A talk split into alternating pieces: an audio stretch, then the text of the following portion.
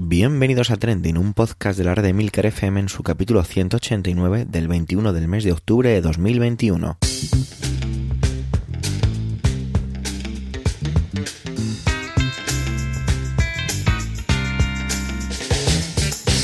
Trending es un podcast sobre lo que pasa, sobre lo que ocurre, sobre noticias que por las redes sociales. Todo ello con opinión y siempre con ánimo de compartir. Por ello somos varias voces, aunque yo, Javier Soler, haga de presentador. Trending es tu podcast de noticias semanal. Adelante. Bueno, oyentes de Trending, esta semana me vais a permitir que solo haga de presentador. El lunes me estriparon dos muelas, una de ellas estaba un poco adherida al hueso y me tiene un poquito cao. Así que hablar a veces es un poco incómodo. Por ello, no traigo esta semana tema pero sí lo hacen mis compañeros y empezamos con Alma y con Antonio, que traen el mismo tema. Esas cosas siempre me encantan, traen el mismo trending, es tan grande que no había manera de no poder traerlo desde dos puntos de vista diferentes. Más o menos podéis imaginaros cuál es, y es lo que tiene que ver con el Premio Planeta 2021 al descubrir que detrás del nombre de Carmen Mola había tres hombres, tres escritores. Una polémica impresionante. Primero intervendrá Alma y seguidamente con la cortinilla musical lo hará Antonio. Así que adelante compañeros, adelante Alma.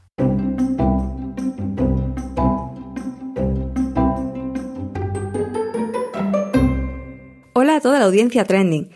Si hay un tema del que no se ha dejado de hablar en la última semana, ese ha sido, sin duda, el Premio Planeta de este 2021.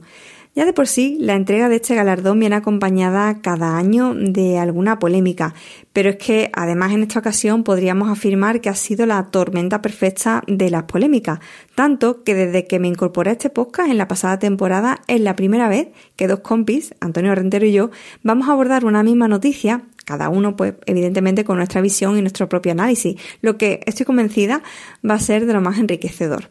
Eso sí, cuando preparaba mi intervención quería abordar tantos asuntos que no sabía por cuál de ellos empezar y de hecho finalmente he tenido que descartar algunos de ellos. Pero bueno, será mejor que haga como siempre y empiece contextualizando. El pasado viernes 15 de octubre a las 23 45 horas, creo recordar, se hacía público el fallo del Premio Planeta, el más importante del mundo editorial de nuestro país y casi podría decir que uno de los más relevantes del mundo. Apenas creo que uno o dos días antes conocíamos que este año además aumentaba la cuantía de su premio y pasaba a alcanzar casi el millón de euros. Casi nada, sobre todo cuando hablamos de libros, que en una época en la que parece ser se lee bastante poco. Esa misma noche ya había algunos rumores respecto a que la galardonada sería la escritora Carmen Mola. Os dejo uno de los tweets que pude ver enlazado en las notas del programa. Había por tanto mucha expectación porque hasta ese momento pues la autora había mm, estado casi en un anonimato absoluto y solo concedía entrevistas vía mail. Pues finalmente se cumplieron las quinielas y Carmen Mola fue la premiada, pero para sorpresa de todos no fue una mujer la que subió a recoger el galardón, sino los tres hombres que se escondían tras ese seudónimo femenino, Jorge Díaz, Antonio Mercero y Agustín Martínez, todos ellos guionistas de televisión y escritores y también amigos.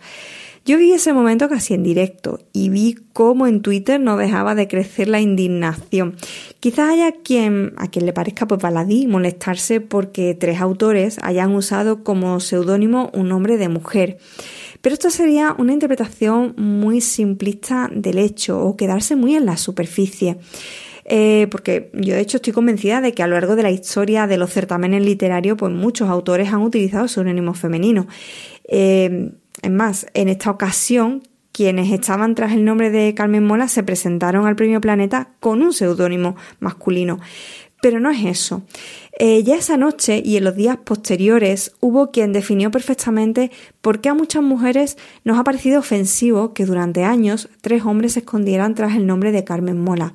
Por ejemplo, en Twitter, señora de incógnito decía, año 2021, hay un pequeño boom de autoras y el feminismo está en auge. Los señores, vamos a ponernos un nombre de mujer para publicar libros, no vaya a ser que no seamos los putos protagonistas porque decidan darle algún premio a alguna mujer de vez en cuando. Para mí, em, que ha sido una, que soy una de las personas a las que no le ha sentado muy bien saber que detrás eh, de Carmen Mola pues había tres hombres, esta quizás sea la clave, el que haya señores que se aprovechan de un momento de activismo feminista para vender lo que con sus propios nombres no conseguían, porque recordemos que todos ellos han publicado con su nombre de pila, sin embargo, solo consiguieron ser superventas bajo este seudónimo. En la misma línea se expresaba también eh, a los pocos días la periodista Lorena G. Maldonado en el español. Dejo el artículo enlazado en las notas del programa, pero destaco un párrafo que me ha llamado especialmente la atención. Dice Lorena, Pienso en todas las escritoras que a lo largo de la historia han tenido que firmar sus obras en anónimo o con apodo masculino para poder publicarlas, para poder existir, para poder decir esta boca es mía. Como he dicho muchas veces aquí en Trending, uno de los grandes problemas que tenemos las mujeres es la falta de visibilidad. Somos menos visibles, nuestro trabajo siempre queda oculto tras el de hombres y eso repercute en que luego, cuando preguntas por referentes, nunca seamos la primera opción. Son muchas las mujeres además que estamos buscando esos referentes femeninos en todas las disciplinas. A otras mujeres que destacan en el mundo del arte, de la literatura, del pensamiento, de la economía. Queremos conocer sus nombres, sus obras. Sabemos que tenemos que hacerlo de una manera proactiva, siendo nosotros quienes busquemos esos nombres de mujeres relevantes, porque el sistema, incluso el educativo, como vemos que ocurre todavía hoy día, no, nos deja fuera. Han sido miles las mujeres eh, que buscando precisamente esas escritoras de referencia han llegado al nombre de Carmen Mola y la han encumbrado, pues pensando quizás que era una igual. Descubrir ahora que son tres hombres quizás no reste el valor que le daban a esa lectura, pero evidentemente se sentirán estafadas como quien va a comprar carne de ternera y al carnicero pues le cuela carne de caballo. Una estafa que estaba amparada por la propia editorial, eh, que facilitaba entrevistas atendiendo a este personaje inventado. Entrevistas de las que, ahora que conocemos la verdadera identidad de la autora, causan cierta vergüenza ajena al ver cómo estos señores se recomendaban a sí mismos. El propio Twitter se llenó de capturas de pantalla, pues esa misma noche y al día siguiente, em, con, con fragmentos de esas entrevistas que, bueno, que hacen sonrojar a cualquiera que tenga un poco de dignidad. Por cierto, el hecho de que Carmen Mola no fuera una autora ya se venía rumoreando desde hacía bastantes años.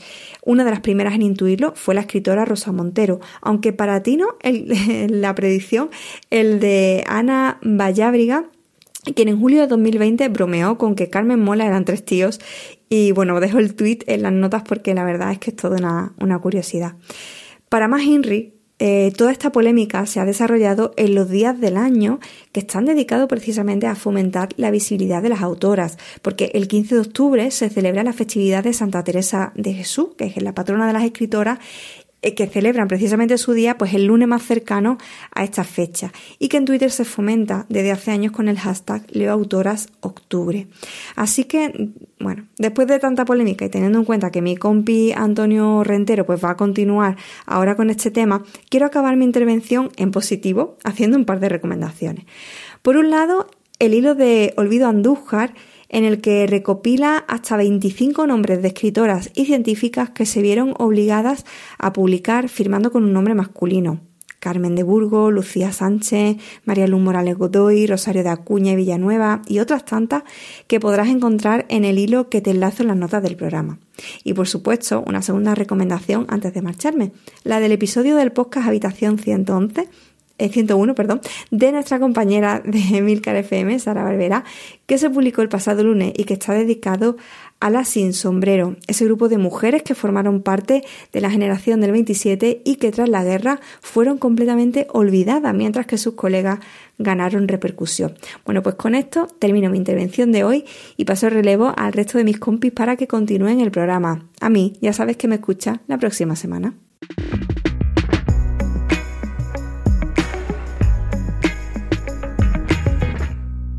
Saludos, soy Antonio Rentero y esta semana en Trending quiero hablaros de autoría e identidad. Todo a cuenta del reciente Premio Planeta que ha ganado Carmen Mola, cuando en realidad, en realidad Carmen Mola era un seudónimo que correspondía a tres autores masculinos. Comenzamos explicando que Sergio López es el seudónimo con el que se presentó al planeta la novela correspondiente a la autora Carmen Mola, es decir, es el seudónimo de un seudónimo puesto que Carmen Mola es el nombre de una autora que no existe bajo el que se ocultan o se ocultaban tres autores, Agustín Martínez, Antonio Mercero y Jorge Díaz, que ya llevaban tres novelas, tres exitosas novelas escritas bajo ese seudónimo. Se trata de La novia gitana, La red púrpura y La nena, publicadas respectivamente en los años 2018, 2019 y 2020. Los tres autores, Martínez, Mercero y Díaz, son guionistas, han trabajado en distintas series televisivas de éxito, por lo que trabajar en equipo es muy habitual para ellos, que es una de las formas habituales de trabajar en eh, la redacción y en el guion. Y, bueno, después de estas tres novelas de éxito, mm, podemos dejar para otro momento la casualidad de que en las portadas de las mismas aparezcan unos trazos que nos puedan recordar a la sensación televisiva de estas últimas semanas, el juego del calamar. Y otro día, si acaso, analizamos el hecho de que la, el jefe de la protagonista, la inspectora Elena Blanco, sea el comisario rentero. Esto, si habéis leído la novela, sabéis que es verdad.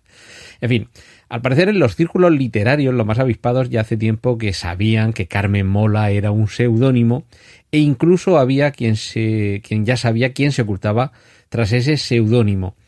Pero lo determinante aquí, y esto sería lo mejor tema para hablarlo en, en otro momento con más profundidad, es que hace ya años que el premio Planeta está dado e incluso es de encargo, lo cual tiene bastante lógica, porque estamos ante un negocio. La editorial Planeta quiere asegurar que tanto el premiado como el finalista, o si no pueden ser los dos, al menos uno de ellos, serán obras de calidad. Así que tienen muy en cuenta si hay autores relevantes que tengan una obra a punto de terminar e incluso en algún momento, confesado por algún autor, se sabe de a quienes en plan indirecta de Gila se, se les ha sugerido que se presenten en plan alguien está escribiendo una novela que puede ganar el planeta, alguien va a ser el ganador del planeta si presenta la novela que acaba de terminar, en fin. La cuestión es que en este caso la maniobra era perfecta. Una autora de éxito contrastado, que además publica con la competencia, porque estas tres novelas mencionadas eh, son de la editorial Alfaguara, y también lo podemos dejar para otro momento, esto de la guerra con las editoriales robándose autores mutuamente, y además en esta edición se ha aprovechado para subir la dotación del del premio perdón, a un millón de euros, lo cual tiene cierta lógica si esa cantidad, en lugar de ir a parar a un único autor, hay que repartirla entre tres autores.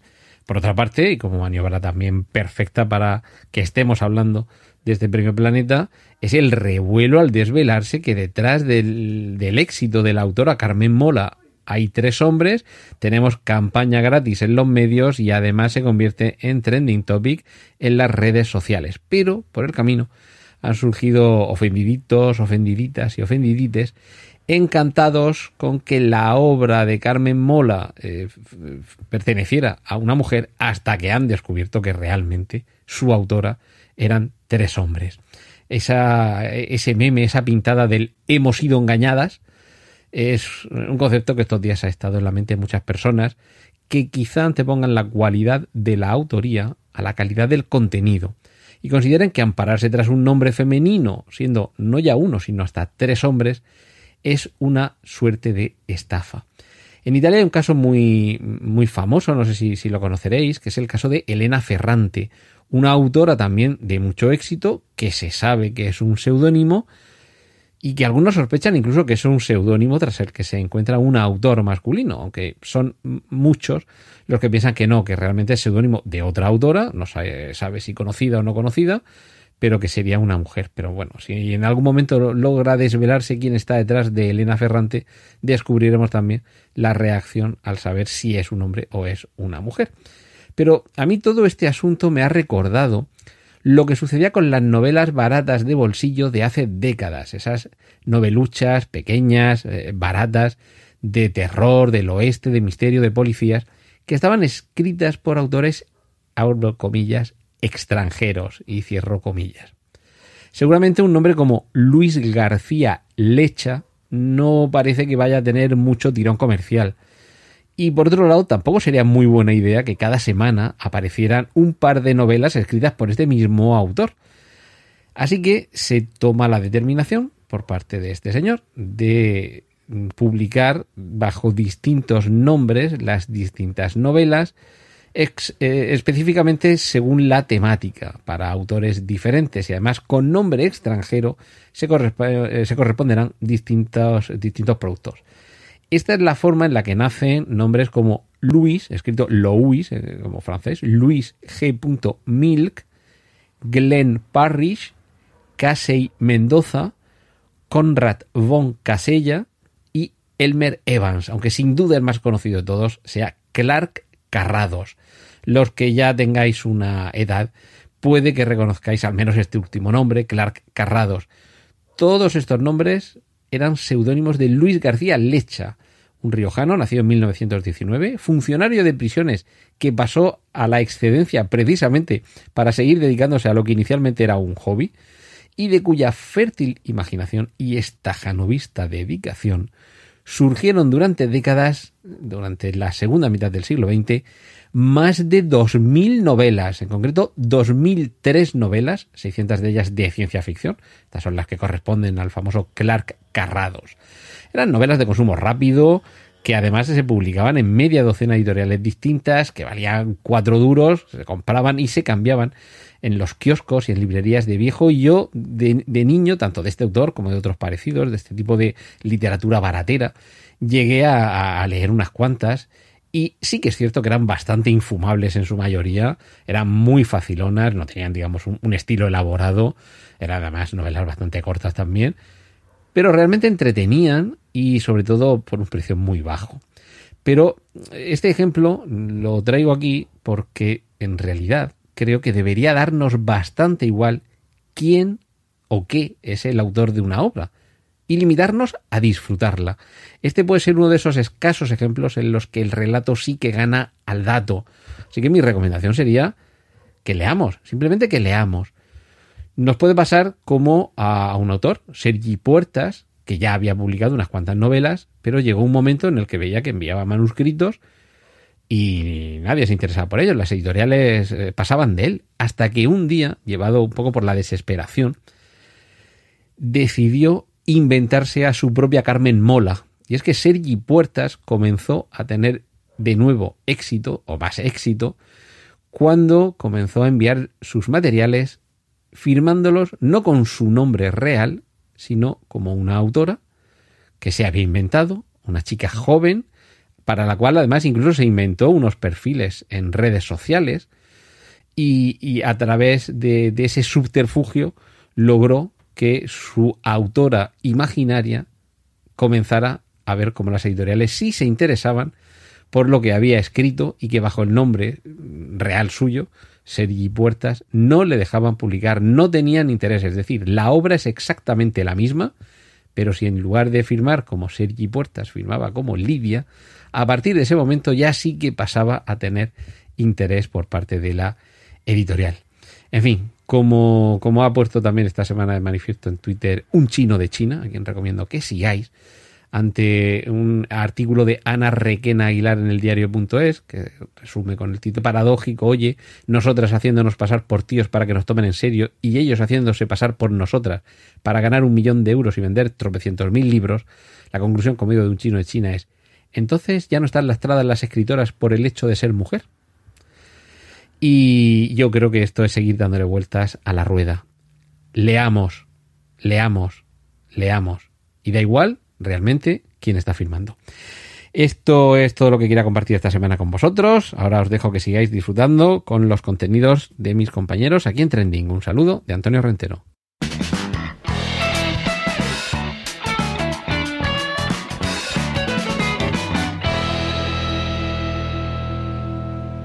¿Os ha pasado todo esto que después del COVID los saludos profesionales han cambiado? Eso de los dos besos entre mujer, hombre o mujer, mujer como parece que todo esto se ha transformado. En mi caso profesional, casi por completo. Las, yo me saludo con mis compañeras y bueno, sí que es cierto que eh, cuando nos conocemos, pues sí que hay un abrazo ligeramente teñido de protocolo COVID, pero un poquito de abrazo. Sin embargo, cuando me presentan a una nueva compañera, enseguida es con el puño, con ese saludo que se está como estandarizando. Bueno, pues de eso nos viene a hablar Manuel, ¿no? De lo que tiene que ver con los besos en el ámbito profesional y en el caso de los más pequeños, esos besos envenenados que se disfrazan de cortesía. Adelante, Manuel.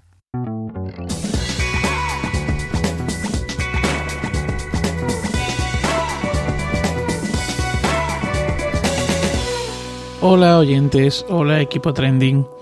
He andado estas últimas semanas algo desconectado de trending. Eh, no se puede llegar a todo y por fortuna, pues eh, en mi sector, en el sector cultural, pues hay brotes verdes. Parece que se reactiva. Eh, no solo estoy volviendo a los escenarios, sino que además pues nos van pidiendo proyectos y claro, pues esto mola, ¿verdad, Carmen? Uy, perdón, no sé si, si lo he dicho en alguna ocasión, pero Carmen es mi compañera en la escena y el otro 50% de la empresa. Ojo, eh, que mi Carmen también mola. Además, el ministro IZ, pues estos días, eh, a través de la cuenta de eh, Gobierno Informa y de, también de, la cuenta de Cultura de Twitter, pues eh, siguen dando noticia de esas reuniones sectoriales que está manteniendo. Bravo por IZ. Ya comenté que, que bueno, que a pesar de que, pues, pues, pues que yo eh, tenía mis reticencias, pues, pues parece que, que, este señor, parece que IZ va por, por un buen camino, al menos en lo que se refiere al tema del famoso estatuto del artista, puesto que lo que me llega a través de eh, los sindicatos de, de, artistas, pues, pues eso, que, que está bastante avanzado. Oye, pues mira, pues también, también mola, ¿verdad? Bueno, eh, el andar algo desconectado, pues eh, ha hecho que haya un tema, hay un tema que se remonta a principios de mes, de este mes de octubre, y que a mí particularmente me molaría eh, tratar y que no quería que pasase desapercibido a pesar de que ya no es eh, trending. Bueno, o sí, no sé, les cuento. El pasado 5 de octubre, la escritora y periodista Laura Alzola escribió un tuit que rezaba así. Que no vuelvan los dos besos a las mujeres en el ámbito profesional. Por favor. Cuando a mí me llega este tuit, pues yo automáticamente grito amén. Por eso decía lo de rezaba. Laura Alzola publicaba esto en su cuenta personal, que apenas supera los, los 2.000 seguidores, y el pajarito hizo el resto, porque días después, muy pocos días después, su mensaje superaba los 34.000 eh, likes o me gusta y había sido compartido por más de 6.690 cuentas.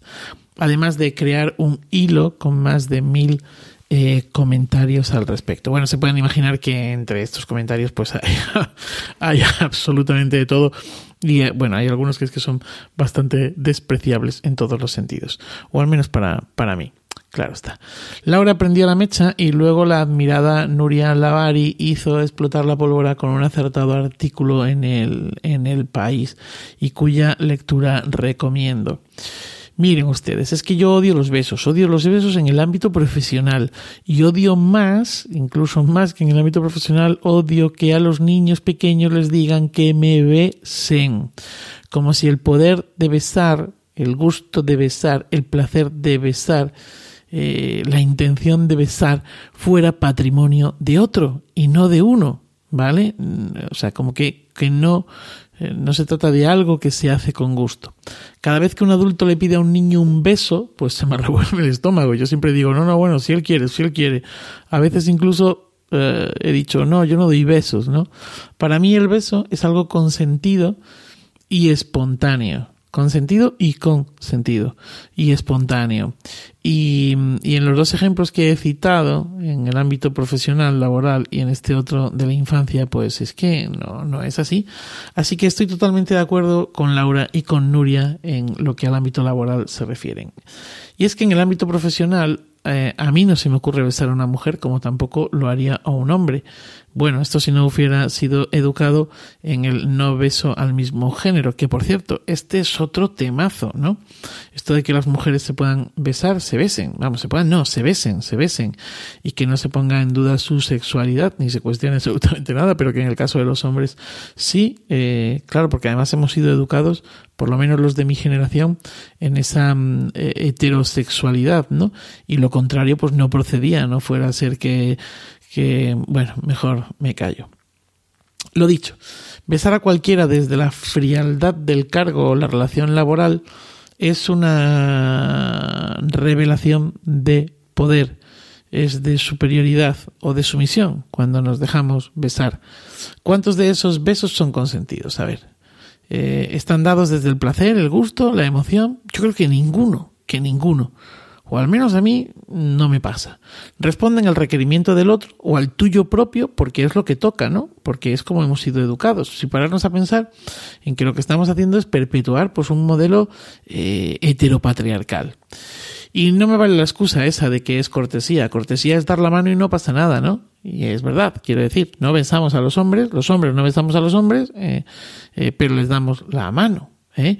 Bueno, pues, pues tampoco me vale esto de que es cortesía. Como tampoco me vale eh, eso de que, bueno, es que somos mediterráneos, ¿no? lo, llevamos en la sangre, somos de sangre latina, caliente. Eh, miren ustedes, desde Alicante a Cáceres hay muchos kilómetros de interior, ¿eh? Y además de mediterráneos, ya, o sea, yo que soy de Cáceres, estoy más cerca del Atlántico ¿eh? que del Mediterráneo. ¿Y qué leches? Que también somos atlánticos aquí en la península ibérica, ¿vale? Bueno, por si no ha quedado claro, yo no rechazo los besos solo algunos besos. Esta, para mí, eh, otros besos, otros besos molan. Perdonen, pero voy a dejarles ya porque voy a ver si beso a mi hijo antes de que le inoculemos el no beso. Feliz día y feliz vida.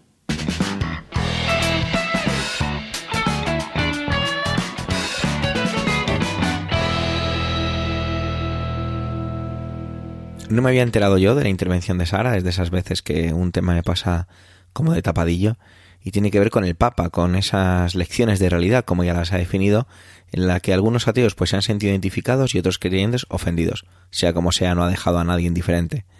Vamos a ver cómo nos lo cuenta y desde qué punto de vista. Adelante, Sara.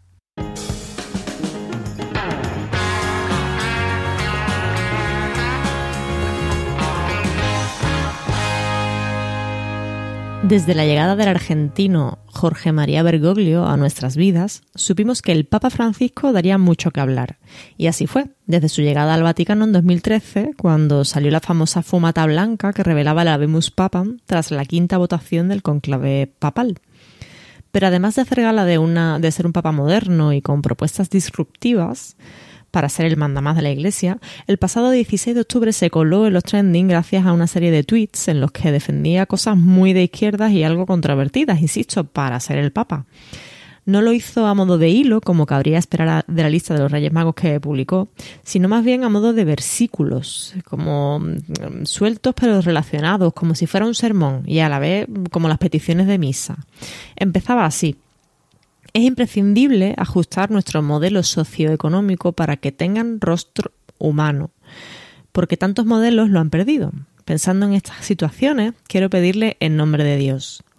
Y así continuaba con una serie de publicaciones a diferentes sectores económicos potentes, ¿vale? Empezaba con los grandes laboratorios, a quien les pedía que liberasen las patentes, que tengan un gesto de humanidad y permitan que todo ser humano tenga acceso a las vacunas.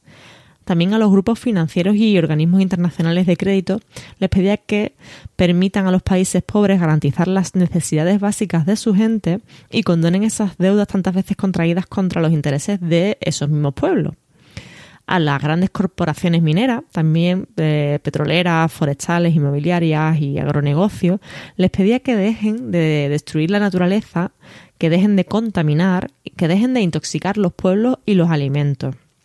No se quedan atrás, por supuesto, las grandes corporaciones alimentarias, a las que pedía que dejen de imponer estructuras monopólicas de producción y distribución que inflan los precios y terminan quedándose con el pan del hambriento.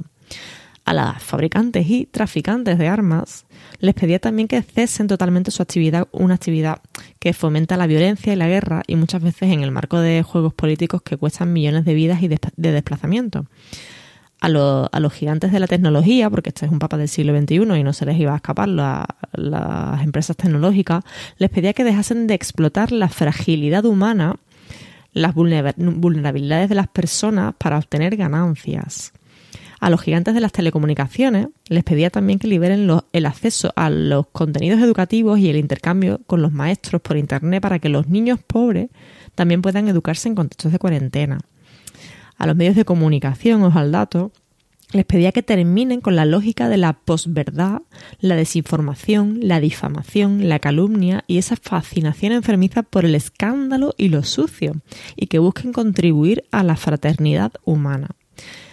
A los países poderosos, por supuesto, también les pedía que cesen las agresiones, bloqueos, sanciones unilaterales contra cualquier país en cualquier lugar de la Tierra. Los conflictos, decía, deben resolverse en instancias multilaterales como las Naciones Unidas. No se les escapa tampoco los gobiernos y los políticos, a los que el Papa les pedía que trabajen por el bien común. Cuídense, dice, de escuchar solamente a las élites económicas y sean servidores de los pueblos que claman por tierra, techo, trabajo y una vida buena en armonía con toda la humanidad y con la creación. Por último, a todos los líderes religiosos les pedía que nunca usen el nombre de Dios, nunca usemos, aquí usa el primer, la primera persona, eh, usemos el nombre de Dios para fomentar guerras. Estemos junto, junto a los pueblos, a los trabajadores, a los humildes y luchemos junto a ellos para que el desarrollo humano integral sea una realidad. Tendamos puentes de amor. Tal listado de peticiones despertó las reacciones de muchos tuiteros, como no. Y por supuesto políticos, como fue el caso de Pablo Echenique, por ejemplo, que tuiteó Falta eliminar el privilegio de la Iglesia y que se modernicen en derechos LGTBI de las mujeres, pero desde hace mucho tiempo no había un papa que defendiera los principios cristianos de la solidaridad, la paz y la erradicación de la, de la pobreza. Y claro, PP, Vox y eh, Ciudadanos lo odian. No sé si es odio la palabra adecuada, pero sí que las afirmaciones y hechos del Papa han provocado más de una vez el rechazo de los partidos de derechas, como cuando pidió a México por los pecados de la Iglesia, pidió perdón a México, perdón, por los pecados de la Iglesia durante la evangelización en la conquista de América, cuando fue cuando la presidenta de la Comunidad de Madrid calificó de sorprendente que el Papa pidiese perdón, o en el caso del partido de extrema derecha en España, mm, que también criticó las palabras del Papa diciendo que no entendía muy bien qué hace un Papa de nacionalidad argentina, disculpándose en nombre de los demás, añadiendo que debería limitarse a sus cometidos y dejar de y dejar las cuestiones políticas para los para los políticos, ¿no?